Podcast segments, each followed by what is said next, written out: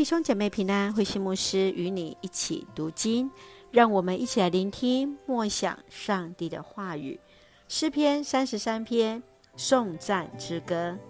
诗篇三十三篇，这是一首颂赞上主的诗歌，因他以智慧、公义、慈爱管理万物。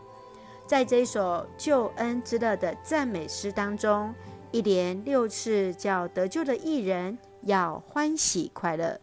因为上主已经将得救的诗歌环绕在悔罪的人当中，在第一节到第三节，诗人邀请人们一同来赞美上主；第四节到第九节来说明赞美的原因，是因为上主的本性与创造的大能，使信他的人蒙福；第十节到第十二节论到人的筹算没有效果。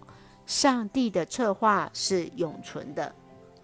十三到十九节，我们看到上主洞察人的作为，也看顾着敬畏他的人，拯救他们的生命。最后，在二十一到二十二节，诗歌以祈求主的慈爱同在作为结束。让我们一起来看这段经文与默想，请我们一起来看三十三篇十八节：上主看顾敬畏他的人，他看顾仰赖他慈爱的人。诗人来颂赞上主的创造与公义，因着他的慈爱与怜悯，使得他的国家蒙主眷顾，即便受到侵略者的威胁，仍然能够感受到上主掌权，因为强大的军队与力量。都无法让人依赖与得胜。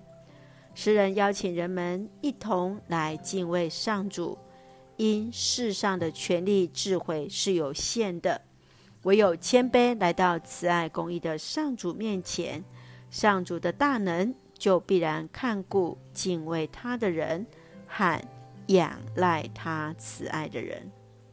亲爱的弟兄姐妹，你认为什么是敬畏上主？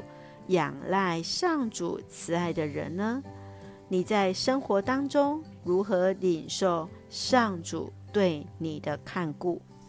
深愿主的慈爱与我们同在，让我们时刻领受主的帮助，仰望上帝来成为我们的保护者。让我们一起用诗篇三十三篇二十节作为我们的金句，我们仰望上主。